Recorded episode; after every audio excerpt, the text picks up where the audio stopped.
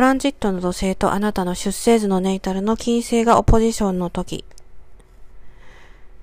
今回のこのトランジット、キーワードを一言で挙げるとすると、カルマの解消っていうキーワードがふさわしいんですけれど、ちょっとこう宗教めいた感じがいたしますけれど、えー、まあ、カルマっていうものが、まあ、あるかないかっていうのはちょっとここでは議論せずに、もしカルマっていうものがあると、えー、するならば仮定したとすると、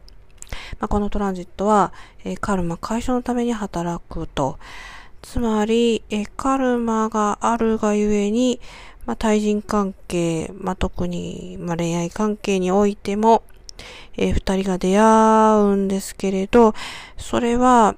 ね、いわばこう、本当にこう、二人がこう、愛し合っているがゆえに、えー、くっついた、くっついたじゃ言い方あれですけど、結びついた、えー、わけではないと。カルマを解消するために、二人はこう引き合わされていたんだと、えー、考えるとわかりやすいかなと思います。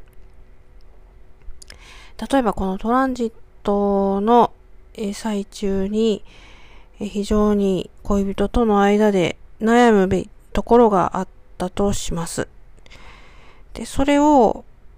うん、相手のこの性格がこうだから、えー、こういうふうに言ってあげるといいかなとか、もしくはこう自分の性格がこうだから、こうなのかな、もっとうまくいくのかなとかああだこだと考えるのはもうちょっと一旦置いといてやめて、で、カルマの影響があるんじゃないかって見てみることが、このトランジットは重要ですね。で、そこに気づくと、多分ですけれどね、うん、こう、二人はこう、別に別れがやってくるんじゃないかと想像します。えー、その場合は、えー、どんなにこう好きだと思っていても、それ本心のこう好きっていう、えー、意味ではなくって、愛欲だったりするのでね。で、まあこう、カルマがそこで解消されるんですよ。そこに気づくと。で、えそのことによって、え次にですね、新たな人と出会う準備ができる。まあ、ちょっと今回怪しげなかなり内容なんですけれど、えそういうふうに読むことがこのトランジットできるんですよ。ですから、まあ、このトランジットにいるえ人には、えそういったアドバイスをしたいと思います。それでですね、もう一つあの、カルマとはちょっと関係のないところでも、えー、対人関係で気をつけておきたいポイントみたいなのがあって、で、なんていうのかな。これね、私もずっと勘違いしていて、えー、自分の先生に教えてもらったんですけれど、例えばこう、心理的に非常に健康な人がいたとして、で、その健康な人が、まあ、ある人と、まあ、恋愛でも友達でも何でもいいんですけど、えー、仲良くなって付き合っていくと、します。で、その相手の人が、まあ、心理的に、まあ、不健康なタイプの人だと、あっという間にそちらに引きずり込まれるよっていう話は、えー、聞きました。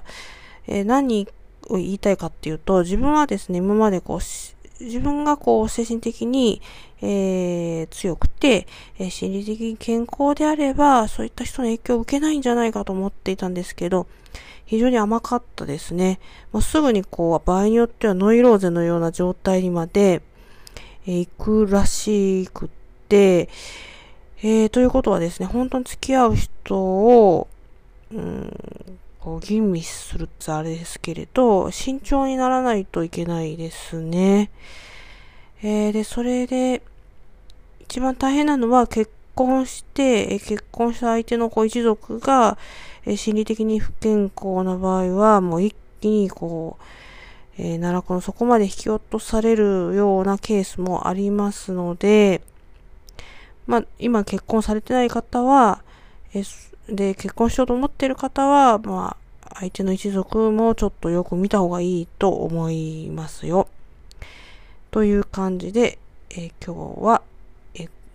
この辺りで終わりにしたいと思います。